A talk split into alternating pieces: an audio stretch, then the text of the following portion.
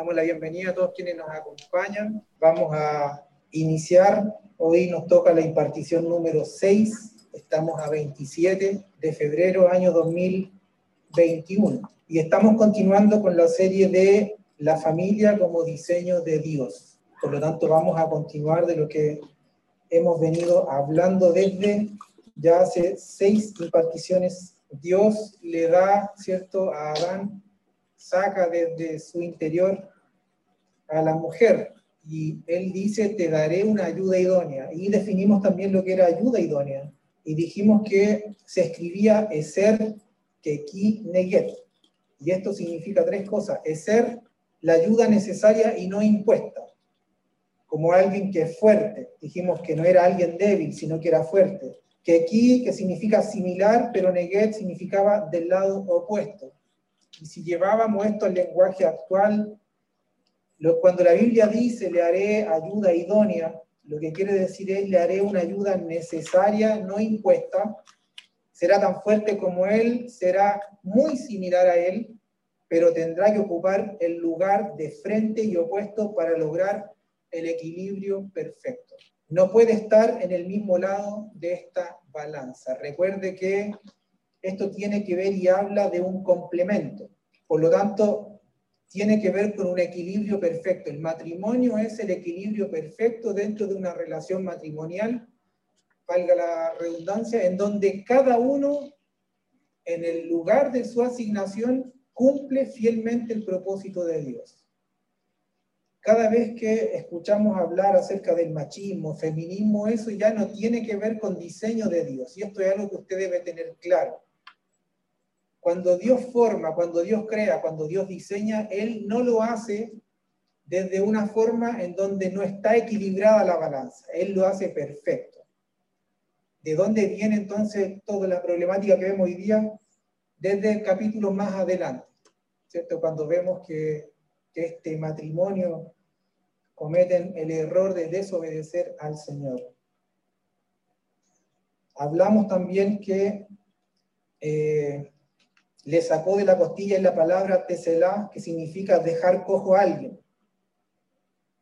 Y esto es Dios dando a entender, ¿cierto?, que, que deja, entre comillas, como imposibilitado al hombre de poder cumplir por sí solo la función de fructificar y de multiplicar.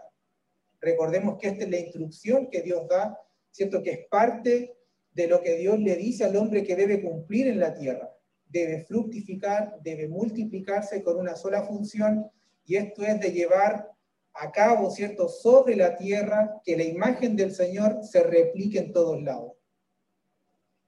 Por lo tanto, esa es la idea que da de dejar cojo a alguien. ¿Para qué? Para luego presentarle, ¿cierto?, el equilibrio perfecto que él iba a necesitar para poder fructificar dentro del ámbito del matrimonio y vamos a definirlo como la familia nació en el corazón de Dios.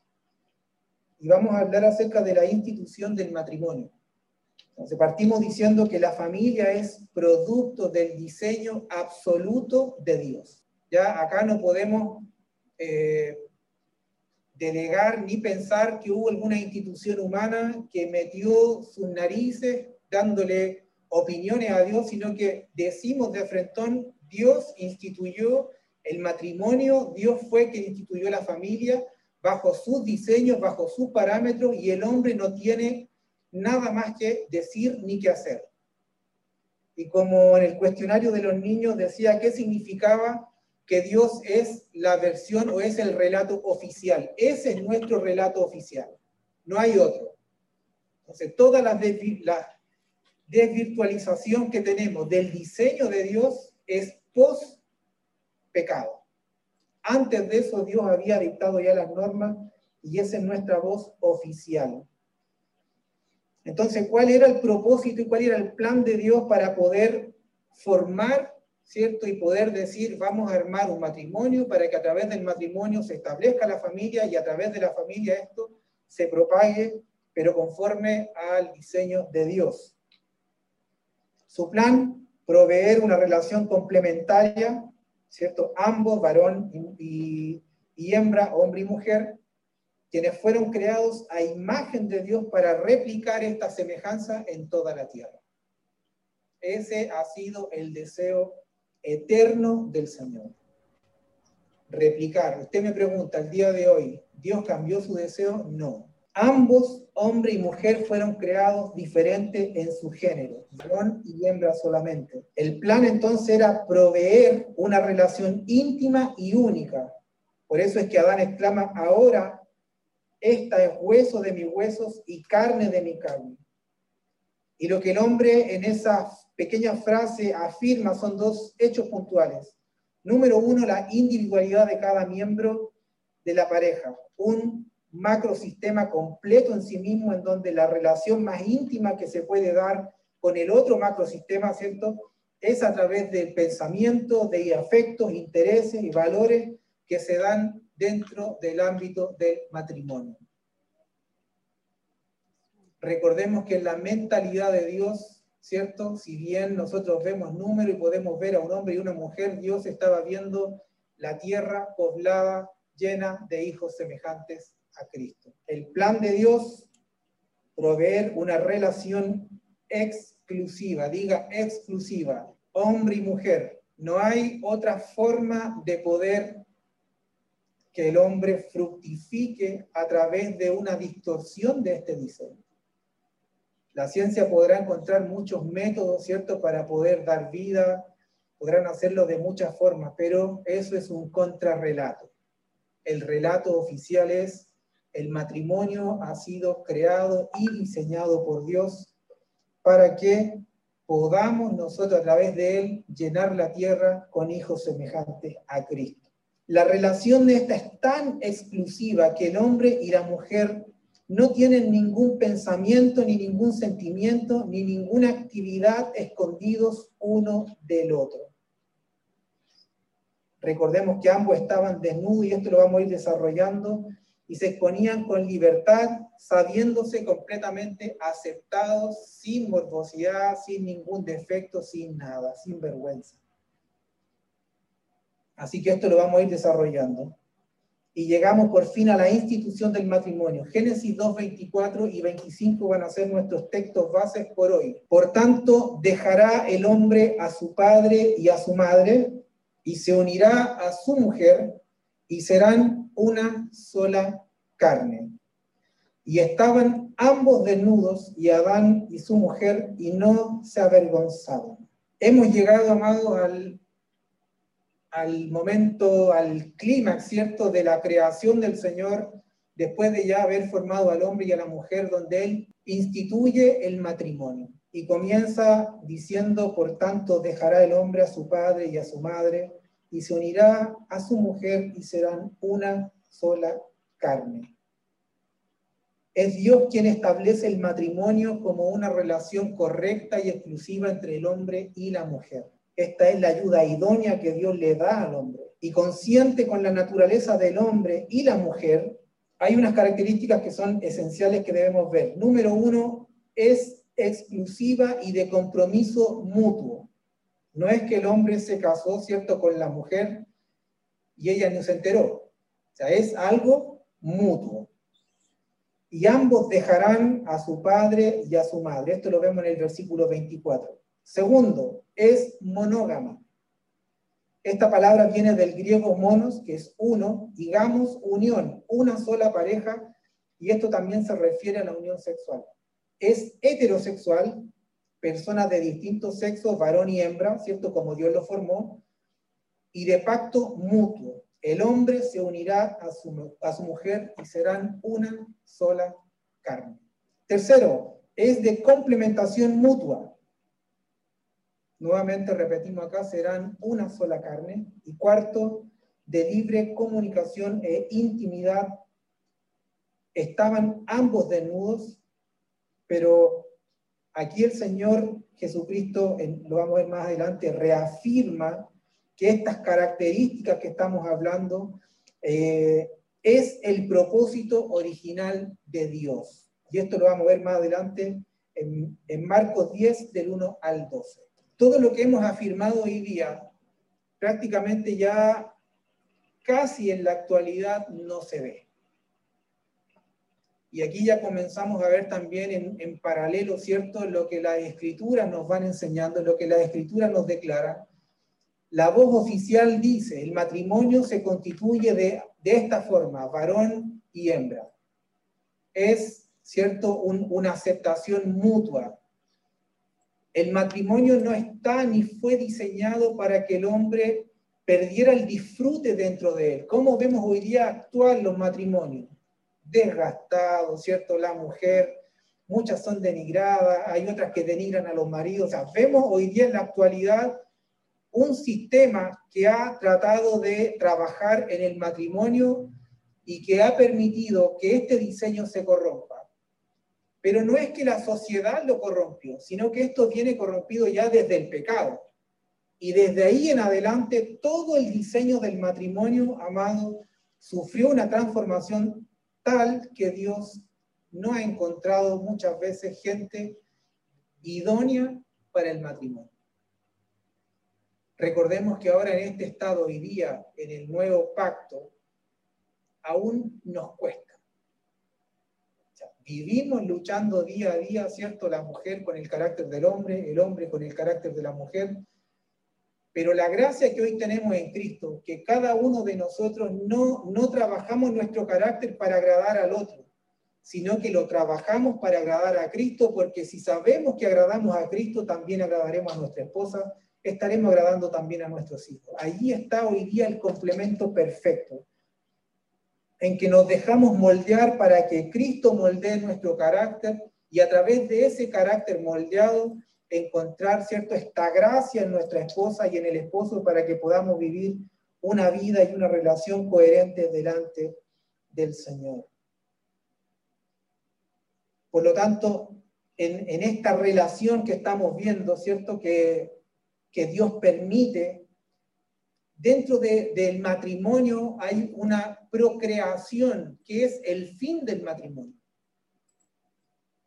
Dios no establece el matrimonio simplemente para que el hombre estuviese en un estado de matrimonio, sino que Él lo crea con un fin. ¿Cuál era el fin? Llenar la tierra.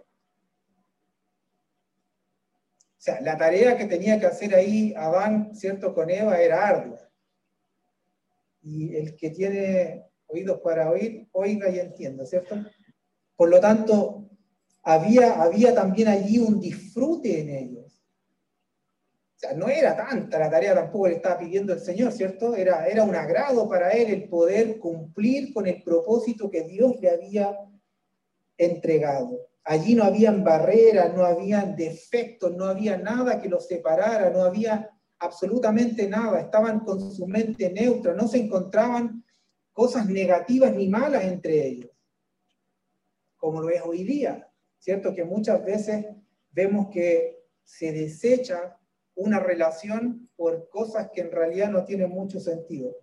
El versículo 24, y aquí ya entramos en tema, establece el matrimonio. Y como ya lo hemos dicho durante todo estos tiempo, toda esta semana, ¿cierto? El matrimonio es una relación exclusiva. Hombre y mujer, y lo vamos a seguir recalcando hasta el final de esta serie. Varón y hembra Dios los creó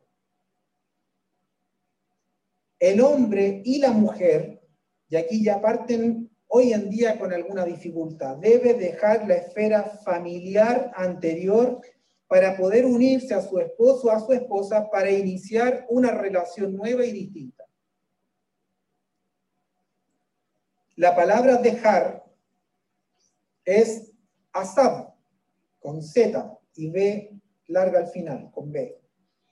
Y esto quiere decir aflojar, soltar, renunciar, abandonar. ¿Se entiende a dónde va, cierto? El dejar. Y en esta primera boda, Dios le entrega la novia al novio. Adán recibe a Eva con gozo, imagino yo, porque era, encontró a alguien de su misma especie. Recuerden que él había estado poniéndole nombre a todos los animales. Y Dios ve ¿cierto? Que Adán no encontró tampoco a nadie, no encontró a nadie similar a él. Por eso es que Dios también le trae para que él viera que dentro de todo lo que había creado y formado, no había nadie para que él pudiese cumplir lo que Dios le había demandado. Y ahí viene Dios, ¿cierto? Y le, entrega la ayuda idónea. Pero Moisés concluye lo que escribe. Y Moisés escribe, por esto el hombre dejará padre y madre y se unirá a su mujer y los dos serán una sola carne. Claramente Adán no sabía qué era dejar padre y madre. ellos no tenían idea qué era dejar padre y madre. Por lo tanto, aquí se, se infiere, ¿cierto?, que es Moisés teniendo más luz y más claridad, eh, escribe. Tampoco él tuvo la dicha de tener una suegra. Mire lo que se perdió Adán.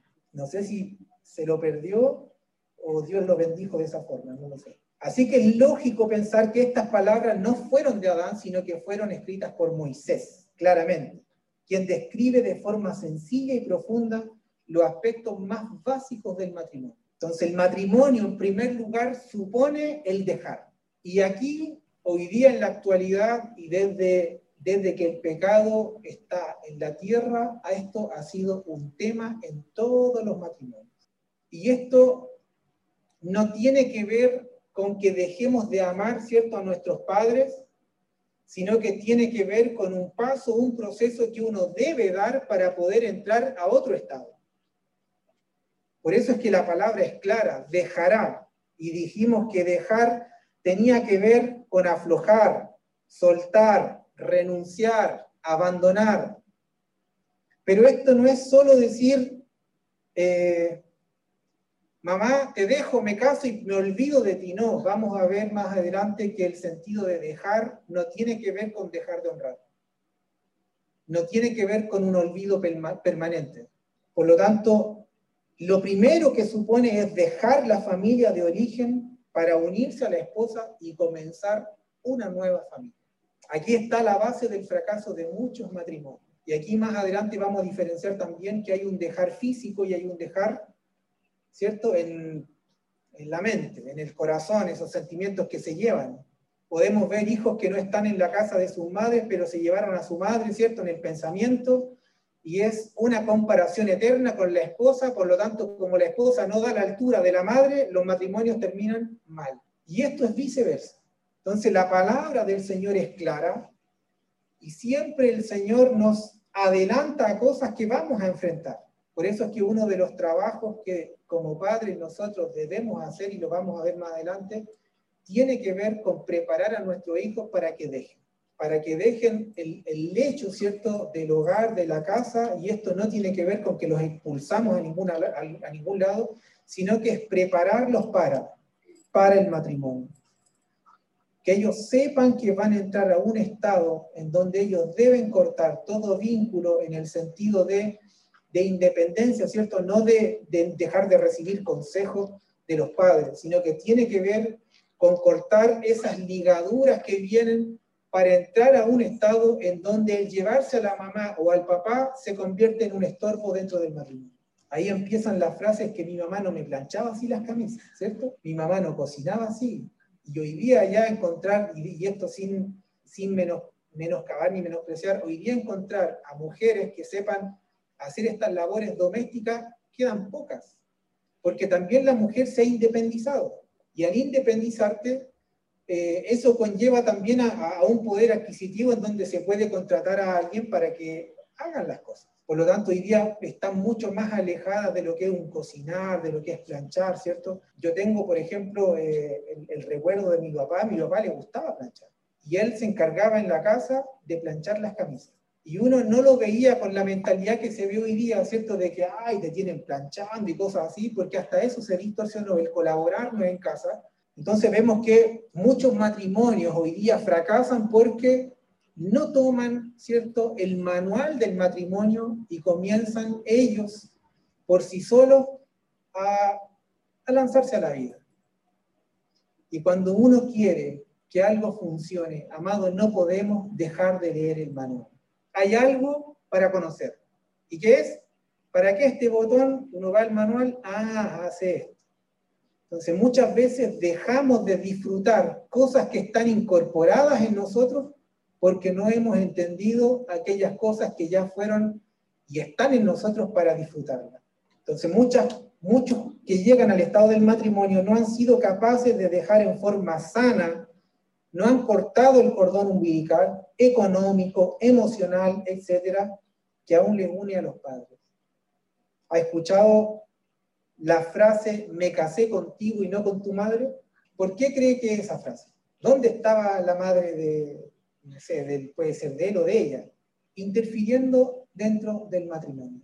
Cuando no cortamos las relaciones vamos a tener cosas que se resuelven de a dos, es muy probable que tengamos a cuatro o a tres. Cuando hay tres, la balanza nunca es pareja. Una madre siempre va a apoyar a su hijo, tenga o no tenga la, razón, y hay veces que es lo contrario, la madre siempre va a apoyar a la nuera, porque esto no es un, no es un, equilibrio de, ser correcto, no es, no es un juez, sino que es apoyo al que uno quiere. Con los niños ocurre apoyo a mi amigo, no es al que tiene la verdad, yo estoy apoyándolo a él. Y esto es tal cual, me casé contigo y no con tu madre. Dejar supone que la relación con nuestros padres ya no es la de un niño o de un joven en el sentido de inmadurez. Cuando un niño es niño es inmaduro, dependen de los padres. Económicamente, emocionalmente, depende de, de de que le vean la ropa, de que le dejen todo planchado, de que le dejen todo cocinado, porque ni siquiera prácticamente saben apretar el botón del microondas, ¿cierto? Porque hasta para eso les cuesta. Imagínense enviar a alguien con ese grado de inmadurez al matrimonio. Esto no funciona. Y esto lo vemos reiteradamente. Los hijos hoy día se están criando de esta forma. Por eso nosotros como hijos del Señor, no tiene que ver en pleno siglo XXI o, lo que usted quiera, como hijos del Señor, debemos hoy día preparar a esta generación para que salgan de casa conscientes del estado que van a entrar y para qué lo van a hacer. No que dos semanas antes que se vayan a casar, charla para el matrimonio, que esto lo pide la Iglesia Católica y hoy día también las congregaciones cristianas. ¿Qué hace un niño alguien, un joven, con tres charlas cuando toda la vida nos fue enseñado. Amado, no hacemos nada. Por eso la, alta deserción hoy día dentro de los matrimonios, los conflictos, las separaciones. Por eso ya nadie tampoco entra al matrimonio y hoy día las parejas simplemente se juntan para poder ver si funcionan, si son compatibles. eso es lo que hoy día nos ofrece la actualidad, eso es lo que hoy día nos ofrece la sociedad. Pero estamos en el Señor rescatando nuestra generación, ¿cierto? a nuestros hijos, los estamos dejando plantados en la palabra para que el matrimonio en ellos sea un ejemplo y otros quieran vivir lo que ellos también están viviendo, sabiendo que parte desde nosotros. Entonces, cuando hablamos de que un hombre no corta, ¿cierto? Este lazo con los padres, se produce este tipo de, problemas. Y esto no significa que dejemos de honrar, no significa que dejemos de respetar, no significa que dejemos de atendernos. Lo que sí significa es que dentro del matrimonio, amado, los dos tienen que enfrentar las situaciones. ¿Se podrá permitir recibir consejos? Claro que sí, pero esto de, incluir al matrimonio, ¿cierto? Los padres no, no es nada bueno. Dejar supone que ahora tu relación con la esposa es prioritaria. Esto es algo también que hoy día no se ve. Prefieres escucharla a ella, agradable a ella, atender sus ideas, sus gustos, su opinión, sus preferencias, sus tiempos, sus sentimientos. Prefieres y preferimos estar con ella. Dejar supone que ya no dependemos del afecto y la aprobación de los padres. ¿Mamita le gusta a la novia? Dejamos de, ¿cierto? De, de consultar. Mamá está bien, mamá esto, mamá esto, otro, papá, ¿podemos pedir opinión? Claro que sí. Claro que sí. Hasta el día de hoy yo converso con mi madre y hubiera estado mi padre presente, no hubiese dejado nunca hablar con él. Porque esto no tiene que ver lo que dijimos, esta separación de nunca más converso contigo y desde ahora para adelante estoy solo y me lo arreglo yo solo. No tiene que ver con eso.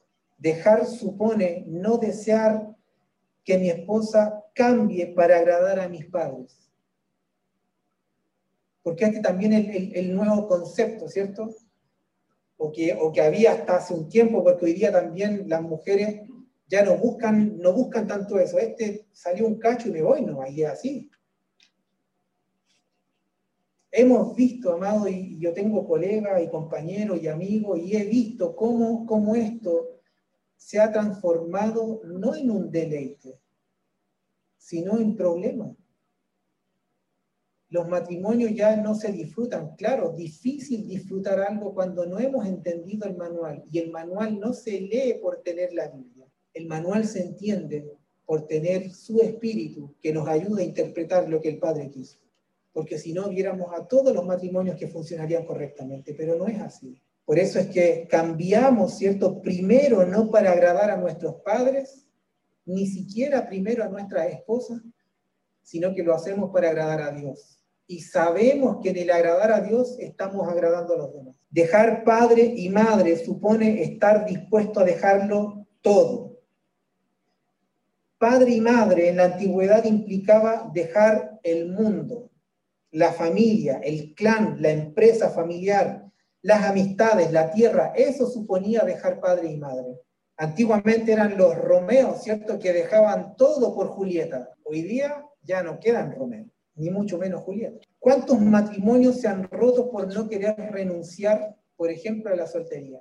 Que es el mismo principio, dejar. Yo una vez tuve una conversación con un amigo en donde él me decía, pero ¿cómo no voy a tener mi rato como de soltero. Si yo puedo salir un viernes solo con mi amigo, yo decía, pero ¿para qué te casaste? Si quieres continuar con tu vida de soltero, ¿para qué entraste en el estado del matrimonio? Le decía, ya no puedes entrar con esa mentalidad ahora, teniendo esposo y teniendo hijos. Pero claramente hay algo que no, que no se puede entender, porque el hombre, ¿cierto? Que no, que no ha nacido de nuevo, no va a mirar ni va a velar por el bienestar del otro, sino que va a velar por su deseo, va a velar por su bienestar, va a velar por su felicidad, y en su felicidad él es feliz estando con los amigos solo. Y no podemos hacerlo entender. La vieja naturaleza, amado, no comprende absolutamente nada de esto. Entonces no son capaces de renunciar a amistades, a una carrera profesional, a una ciudad. Por eso es que dejar implica poder decir primero el Señor, luego tú, la esposa y después lo demás. Si no estamos preparados para esto, no estamos listos para entrar al estado de matrimonio. Vea lo que Dios le dice a Abraham en Génesis 12, 1. Pero Jehová había dicho a Abraham, vete de tu tierra y de tu parentela y de la casa de tu padre a la tierra que te mostraré. Dios le corta absolutamente todo lazo a Abraham. En otras palabras, Dios le dice, donde yo te quiero llevar, no quiero que lleves absolutamente nada en tu mentalidad que pueda impedir que tú produzcas lo que yo quiero que tú produzcas. Te podrá decir, oye, pero esto es fuerte. Amado, Dios es radical. Y este es el mandato que Dios le da al hombre y también le da a la mujer. ¿Qué pasa si una mujer no deja el vínculo de dependencia con los padres? Esto es problemático. Pero si el hombre no deja la dependencia con sus padres, eso es catastrófico. ¿Por qué? Porque el hombre fue puesto como cabeza de la mujer dentro del matrimonio. En cuanto a responsabilidad, el hombre no puede dejar, ¿cierto?, eh, entrar a su familia dentro del matrimonio. Es imposible, porque el hombre, como dijimos, es el líder del hogar en cuanto a las obligaciones, en cuanto a lo que Dios, como Dios lo puso. Él debe tomar las riendas de la casa, tomar las decisiones ¿cierto? Y estas obviamente tienen que ser dirigidas por el Señor. Pero por otro lado, Dios le dice a la mujer que deje a su familia de origen para unirse a su marido. No le dice que deje padre y madre para unirse también a sus hijos. Y aquí entramos a otro problema que es que tiene que ver también con el dejar. ¿Ha escuchado usted, mis hijos son mis ojos? No, que yo hago todo por ellos. Y en ese hacer todo por ellos, el marido, ¿cierto? Baja, se delega y lo mismo pasa con el hombre y entramos en la dinámica en donde cada uno de los dos deja el lugar que le corresponde para poder subir a los hijos y poder hacer todo en pos de los hijos. Entonces, escuchamos, mis hijos son lo primero, ellos tienen mi sangre, por lo tanto les debo hacer todo, les debo dar todo, tengo que hacer, y esto es otra dinámica que vamos a entrar más adelante en cuanto a la función y los roles de cada uno. Pero estas son problemáticas del día a día. Entonces, la, la inercia de muchas madres y de muchos padres tiene que ver con idolatrar a los hijos y anteponerlos en la relación matrimonial. Y esta es otra manera de faltar a este mandato de dejar.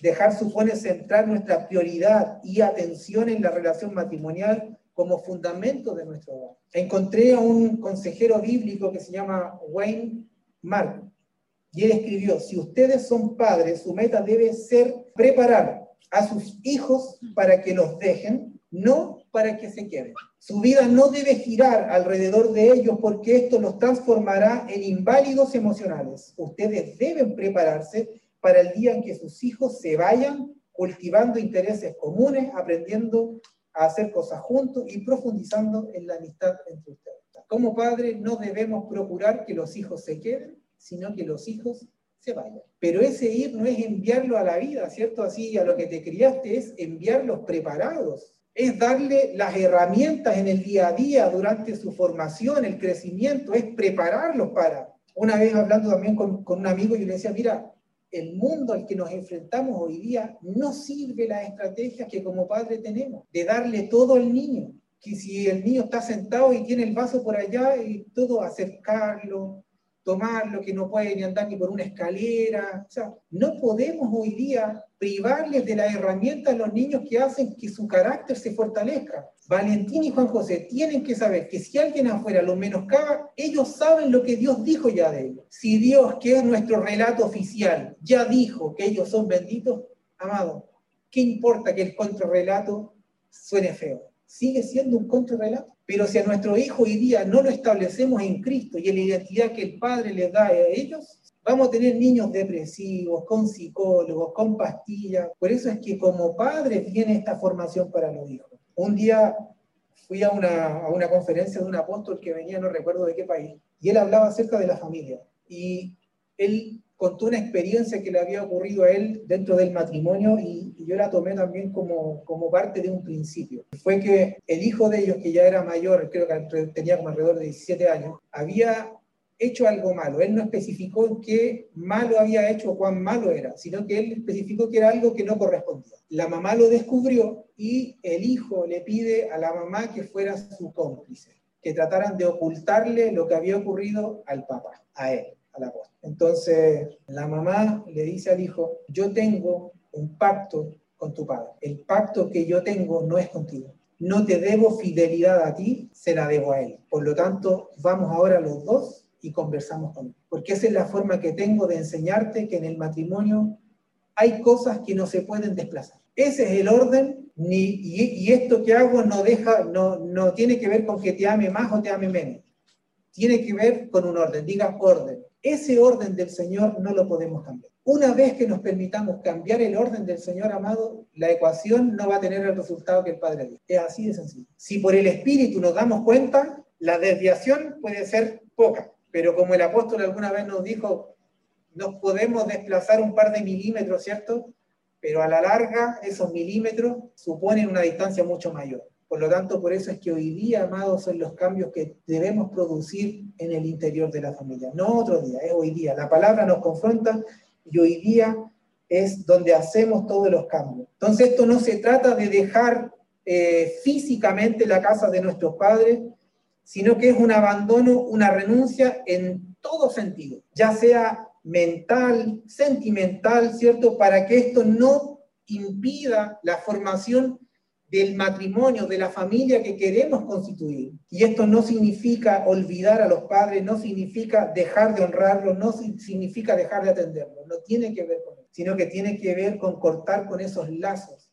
Ya el hombre y la mujer no están para agradar a los padres, ¿cierto? Sino para, para poder eh, afianzarse mutuamente en el entendimiento de la palabra del Señor. Si agradamos a Dios, nos vamos a agradar. Hay un autor canadiense que se llama Mike Mason, y él tiene un libro que se llama El misterio del matrimonio. Y él habla y dice, un matrimonio no es la unión de dos mundos, sino el abandono de dos mundos a fin de que un mundo nuevo pueda ser formado. Es el hombre abandonando el mundo de sus padres, la mujer abandonando el mundo de sus padres, para luego unirse y formar un mundo nuevo. Cada uno dice, cada familia que existe en la tierra es un mundo. Cada uno con sus problemas, cada uno con sus cosas, cada uno, ¿cierto?, con su desarrollo, que uno piensa esto, que el otro cualquier otra cosa.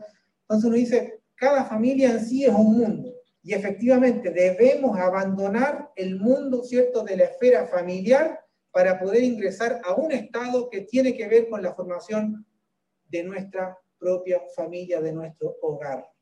Entonces el matrimonio es una relación de entrega personal. No podemos pasar al se unirá a su mujer si primero no se deja padre y madre, porque si no aquí ya la oración cambia, se unirá a su familia. Ya es problemático y hoy día, amados, entendemos también las circunstancias que vivimos. Hay veces que por necesidad, por diferentes circunstancias y motivos, el hombre debe vivir con los papás en estando en estado de matrimonio. Pero algo que es circunstancial, no tiene que ver, ¿cierto?, con, con un deseo de, ay, que mamá voy a venir a vivir contigo, porque, o sea, no, o sea, son circunstancias y nosotros podemos entenderlas, mientras en el interior hayamos cortado, ¿cierto? En el dejar, pero hay circunstancias también que uno va entendiendo. El matrimonio desde la perspectiva de Dios es indisoluble.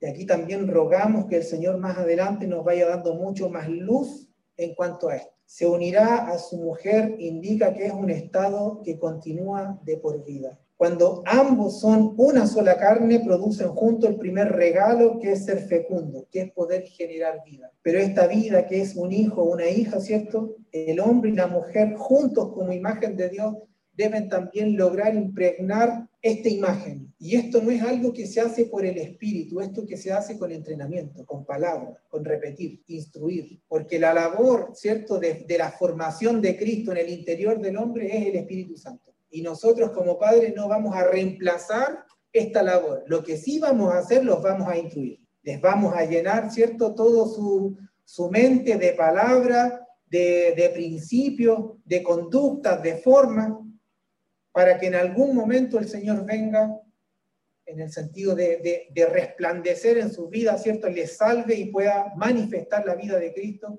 y comiencen ellos a formar a Cristo en el interior de su alma. Pero es un trabajo que debemos hacer. El hombre sin la mujer no puede cumplir el primer mandato, ni los que vienen, porque en la mentalidad de Dios su imagen son dos, varón y hembra. Cuando un hombre y una mujer se unen en el matrimonio es un acto también espiritual. Para nosotros es la reunión de Adán, ¿cierto? Como género, hombre y mujer, unidos juntos a la imagen de Dios. Hay, un, hay unos versículos en donde los fariseos que siempre querían tentar al Señor, ¿cierto? Cazándolos con preguntas para que entrara de repente en conflicto y poder cazar esas palabras y poder acusarlo de verdad. Están tentándole esto en Mateo 19, 3 al 6, dice, entonces vinieron a él los fariseos tentándole y diciéndole, ¿es lícito al hombre repudiar a su mujer por cualquier causa? Él respondiendo dijo, ¿no habéis leído que el que lo hizo al principio, varón y hembra, lo hizo? Y dijo, por esto el hombre dejará padre y madre y se unirá a su mujer y los dos serán una sola carne. Así que ya no son más dos, sino una sola carne. Por tanto, lo que Dios juntó, no lo separe el hombre. Jesús está hablando del deseo y del relato oficial de quién? De Dios. ¿Cuál era el deseo y el relato oficial de Dios? Que nada de lo que él había hecho, ¿cierto? El hombre lo podía separar.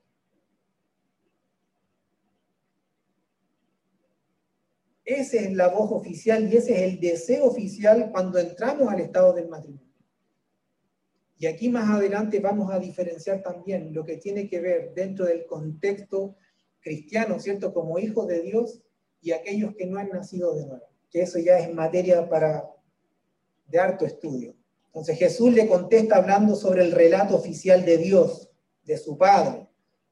Como él también sabía cuál era el deseo de Dios de formar, para qué dejar el matrimonio, para qué dejar hombre y mujer, cuál era el deseo final de Dios sobre la tierra, él dice, mira, el deseo de Dios es que lo que Dios formó, lo que Dios creó, lo que Dios juntó, el hombre no lo tiene que separar. Si el hombre no lo puede separar, entonces tenemos matrimonio dentro del diseño de Dios, ¿cierto? Que van a durar hasta que Dios diga. Cuando el hombre y la mujer se unen en matrimonio, ellos se convierten en uno. Y ahí volvemos al origen de cuando, ¿cierto? Eh, Dios saca del hombre a la ayuda idónea.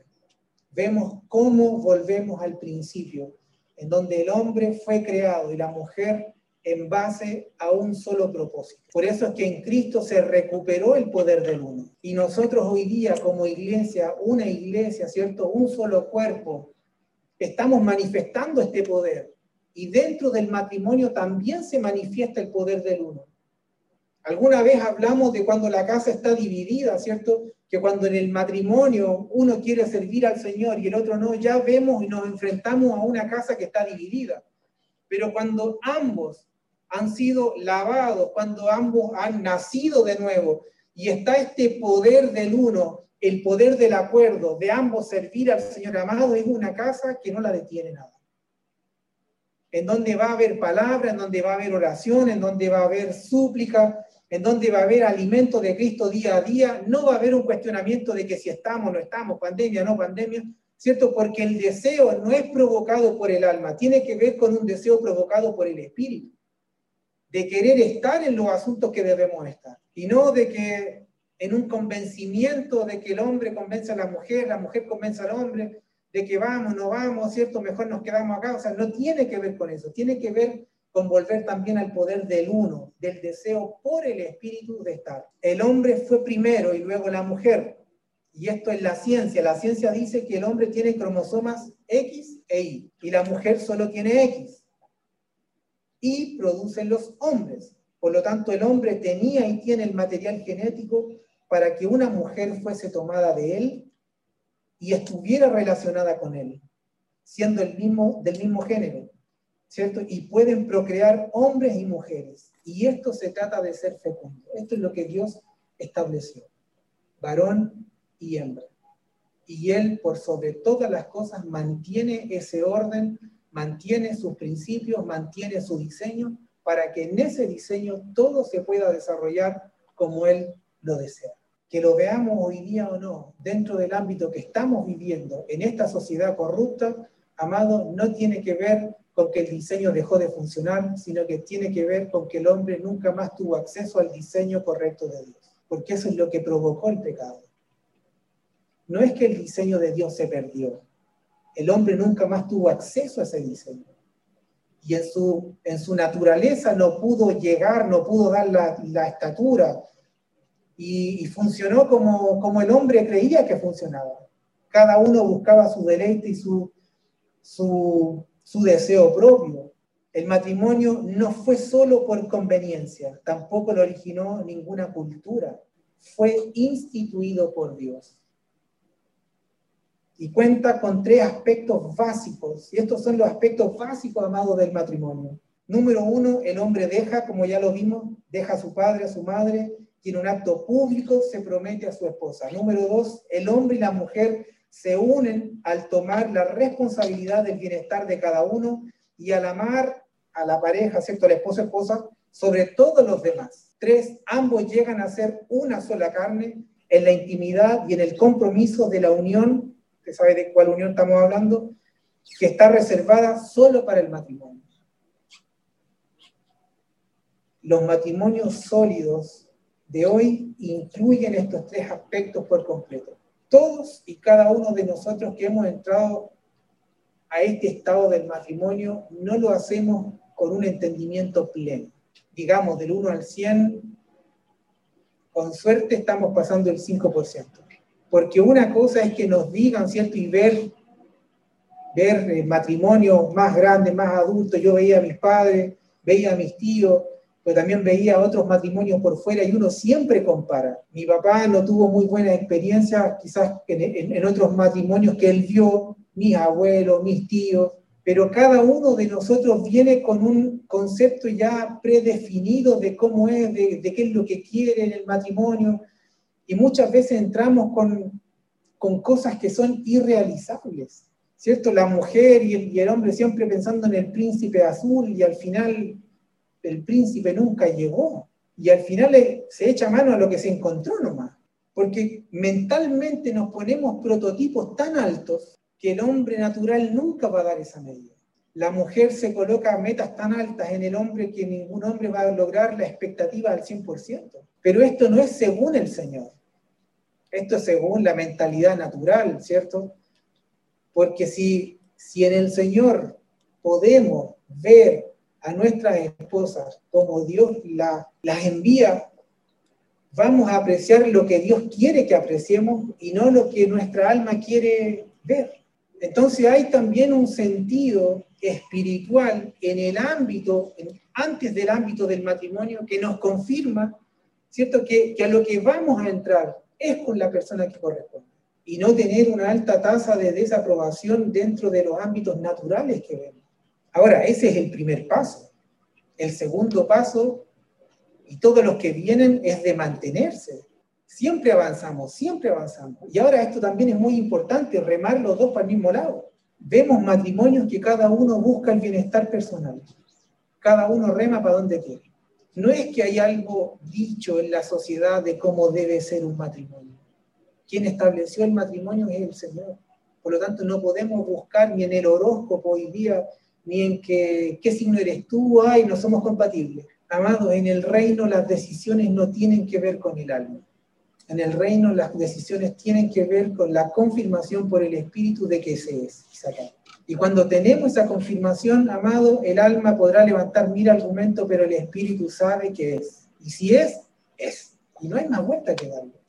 Entonces, un matrimonio sólido incluye estos tres principios y aspectos básicos por completo.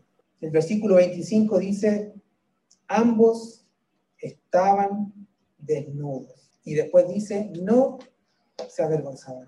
Sin conocimientos del, mal antes de la caída, antes de la desobediencia, el hombre no veía diferencia al ver la mujer y no había suciedad en su mente que los obligara a taparse ni a tener vergüenza de nada. Hoy día vemos una sociedad, ¿cierto?, que ha desvirtuado absolutamente, y esto es causa del pecado, esto es causa de la naturaleza caída, ¿cierto?, muerta frente a Dios, de cómo todas las cosas han sido desvirtualizadas. A veces con vergüenza mis colegas del trabajo, no sé, o dicen chistes de doble sentido, y me dicen, ah, lo entendiste. Yo les digo, ¿sabes qué? Lamentablemente sí lo entendí. Y es porque nuestra mente también ya se configuró, se adaptó a pensar, a ver, si vemos una imagen, ¿cierto? Ya al tiro la, la mente se, se arranca. Entonces hoy día debemos cuidarnos de todo. Pero no era el estado en el que estaba Adán y Eva. Que ellos, a pesar de estar desnudos, no había vergüenza en ellos. La desnudez era sin vergüenza y aquí la expresión de una vida sencilla, sin sentimiento de culpa y en perfecta armonía consigo mismo. No es que me sobre un par de kilos acá y algo de acá, ¿cierto? No. Hoy día incluso dentro del matrimonio hay personas que se esconden, esconden su cuerpo, la esposa esconde el cuerpo del marido, el marido de la esposa, siempre luz apagada, no me veas aquí. Amado, acá no había vergüenza. Era un estado de perfección que cuando Dios le presenta a la esposa a Adán, debe haber habido en ese hombre una gratitud al Señor de haber encontrado a, una, a, una, a alguien igual a él, que lo complementaba. Y que no porque estaba desnuda significaba que le faltaba algo, sino que él la ve perfecta y en su inocencia da gracia al Señor y dice, ahora ella es parte de mí porque fue sacada de mí. No es ni mayor ni superior, es opuesta, está en el lado contrario, me complementa, me equilibra. Las responsabilidades claramente que son distintas. Pero no tiene que ver con una competitividad, con una competencia. ¿Cuánto daño nos hizo el pecado? ¿Cuánto daño nos hizo el pecado? Ellos encontraban su total gratificación en el gozo de su unión mutua y su servicio a Dios, sin ningún principio interior de maldad. No había maldad. Señor, pero Dios, ¿cómo me la trae así desnuda? Mira, tápala, ¿no?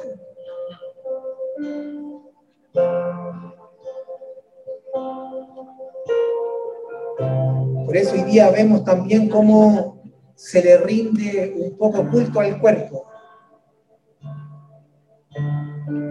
Hasta el extremo de escuchar de mujeres que no quieren embarazarse porque no quieren perder la figura. Cómo el pecado ha desvirtuado, ¿cierto?, el diseño del matrimonio.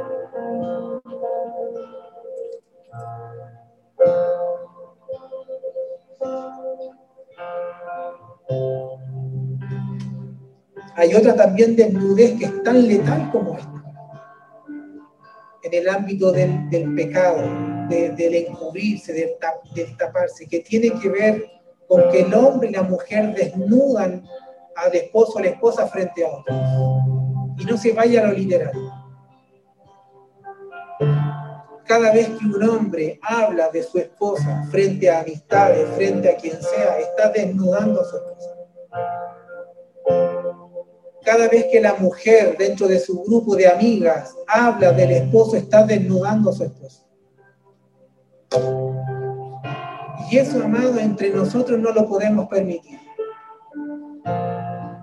Porque hay ámbitos de, de corrección, hay ámbitos de, de consejería en donde podemos hablar, pero cuando no está este ámbito, de querer ayudar, de, por el espíritu identificar quién nos puede direccionar, no podemos desnudar ni a nuestro esposo, ni a nuestra esposa, ni aunque sea un hermano. Eso no lo podemos hacer jamás. No, lo que pasa es que mi esposa es así, es acá, es así. ¿Cómo va a ver el hermano después de nuestra esposa? Mire, ahora está cantando la hermanita. Amado, eso es lo que ocurre. Mientras que hablamos que el Señor todos los días a través de su Espíritu nos permite tener la posibilidad de mejorar cada día. Entonces puede que el defecto en el carácter que mi esposa o yo puedo tener el día de mañana, quizás el Señor lo sabe. Pero ¿cómo dejamos al hermano con el pensamiento? Mire, y el pastor está predicando y su esposa dijo que hacía esto. ¿ah? Por eso es que nunca, nunca, nunca, y los jóvenes que están presentes, nunca hablen de los padres fuera de un ámbito de consejería. Nunca hablen, amados, amadas, del esposo, esposa, sin identificar por el espíritu un ámbito en donde se va a solucionar donde ambos son expuestos.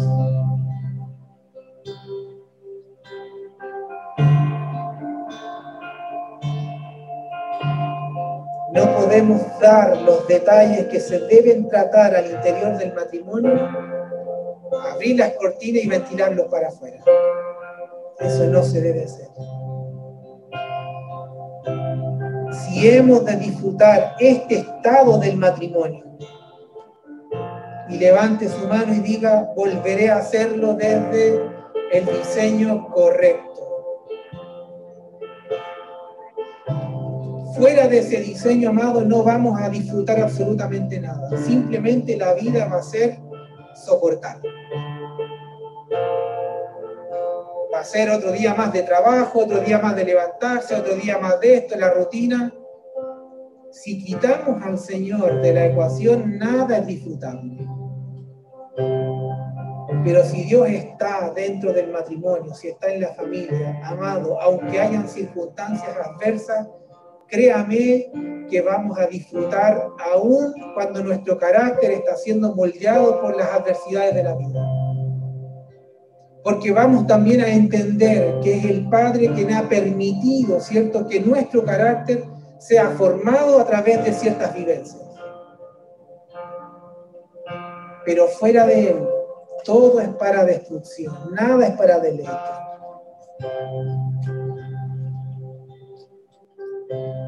Con el diseño correcto, lo hacemos desde el respeto y el amor mutuo, sin superioridad ni menosprecio, sin menoscabar, sin socavar la autoridad delegada de Dios en cada uno de nosotros.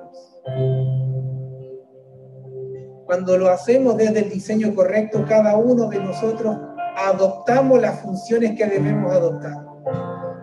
Nadie se está pegando cierto codazo, no, que tú tenés que hacer esto, y yo esto otro, es que yo lo tenía que hacer y tú lo hiciste, sí, pero es que tú tampoco lo estabas haciendo. hay un orden. En donde aún en nuestras faltas y en nuestras cosas que no hacemos, está también ahí la palabra correctora del Señor. Pero siempre en amor. No es que viene la suegra a corregir al yerno, no. Es en amor al interior. Entonces no menoscabamos, no socavamos la autoridad delegada de Dios en cada uno de nosotros. El varón como cabeza y la esposa como el complemento perfecto en donde esta autoridad se manifiesta sin machismo para revelar, para, perdón, para velar por la protección y el desarrollo pleno de la mujer. No la menoscaba, no le quita autoridad frente a los hijos, no menoscaba el que es dueña de casa, ni la denigra, y la mujer tampoco se baja al decir que es dueña de casa. Entonces hay cosas que comenzamos a ver con más normalidad. Y comenzamos a ver que lo que Dios dijo que era normal y que el mundo nos ha presentado como que es anormal, por eso es que el apóstol siempre dice el mundo del revés. Porque mientras la sociedad nos dicta una conducta como matrimonio y como familia, nosotros volvemos al origen y decimos, en realidad, lo que el mundo nos ha dictado no tiene nada que ver con el relato oficial. La pregunta es, ¿cómo hacemos para volver al diseño correcto del Señor? Si muchos ya han avanzado y en este camino han errado, otros que van a medio camino y tampoco ha sido un motivo de disfrute el matrimonio. Otros se han visto enfrentados, ¿cierto?, eh, por situaciones, enfermedades, muertes. La buena noticia, diga la buena noticia, es que Cristo hoy reconcilió todas las cosas. Y en Él también están reconciliados los matrimonios, también están reconciliados los hijos. El Señor por su gracia también reconcilió a las suegras, aleluya. Y seguimos avanzando en el disfrute de todo lo que debemos vivir. Esto tampoco es la garantía de que no te va a ocurrir ni nos va a ocurrir nada. La garantía es que aunque nos ocurra, el Señor somos. Y si guardamos, ¿cierto? El manual, si guardamos y cumplimos las normas, el Padre garantiza de que a pesar de que se levanten argumentos, la voz oficial dijo, en mis manos estás y yo guardo y lo que el Padre ha unido, el hombre nunca lo va a poder separar. Por eso es que nosotros vamos siempre en contra de la separación mientras que para algunos es el escape, ¿cierto? es el destapar la olla para que la presión se arranque, nosotros decimos no. En Cristo hay reconciliación. En Cristo hay una vuelta. En Cristo no hay nada perdido.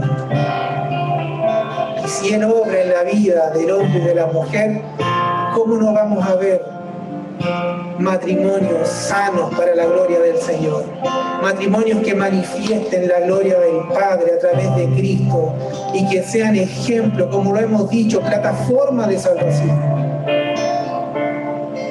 Por eso es que repetimos una y otra vez, y, creo también con esto que lo comparto, hablando una vez con el profeta, debemos abrir las casas, pero no todos pueden abrir sus casas. Porque no se trata solo de abrir, sino que se trata de que vean a Cristo. Si no tengo para mostrar a Cristo, permanezcamos primero con las puertas cerradas, dejemos que nos alumbre Cristo y luego abramos para que puedan ver la luz también que el Padre ha resplandecido en nosotros. Por eso esto es un trabajo, no es que vamos a orar por los matrimonios y los matrimonios automáticamente, amados, van a ser restaurados. En el ámbito del espíritu puede ocurrir, pero en lo natural, amado, hay un trabajo por desarrollar. Y esto muchas veces es la y perdone la expresión, pero esta es la pomada que muchas veces nos vendieron de que a través de una oración todo estaba listo y dejamos de hacer todo, porque ya lo oré, sino que esto requiere, amado, de un entendimiento, pero también de la voluntad para poder ser obediente a la palabra y poder alcanzar lo que el Padre quiere. Él garantizó los resultados siempre y cuando seguimos el manual del Creador. Y si hemos de ver matrimonios que van a estar en deleite y en disfrute, no será porque leyeron la instrucción del pastor, sino del fabricante. Eso es lo que garantiza. Hoy día vemos las noticias de, de hombres años en el Evangelio que se separan, aparecen con otras mujeres, y uno dice, ¿y lo que predicaron antes, lo que dijeron antes? ¿Dónde queda? Amado, nadie tiene la garantía de nada si no está ocupando el manual oficial, del diseño oficial de nuestro creador. Por eso es que la fidelidad que yo le presento a Claudia no, no es mayor que la fidelidad que yo le tengo al Señor.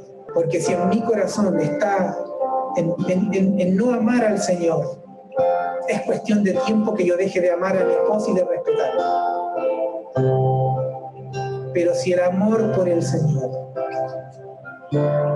provoca que yo le sea fiel a Él, y por causa de que Él también la ama a ella, voy a respetarla y la voy a honrar como a vaso más frágil.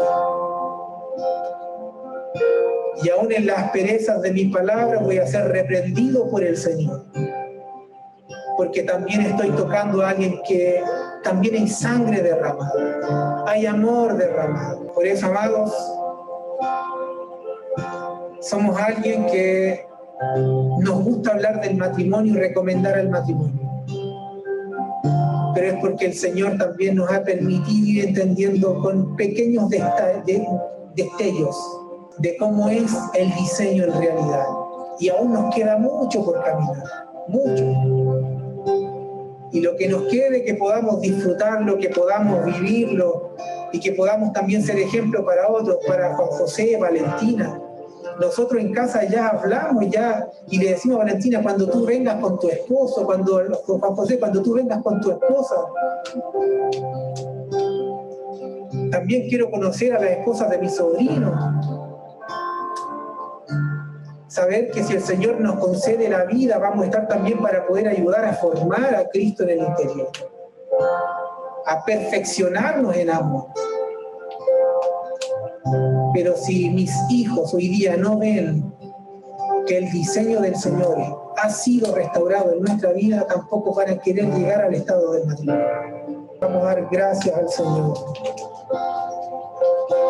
Damos gracias a todos los que nos están viendo y oyendo a través de las diferentes redes. Esperamos que puedan continuar siguiendo a esta casa que, que trata de colaborarles a ustedes con la palabra que el Señor también nos permite ir entendiendo para poder ser perfeccionados en amor.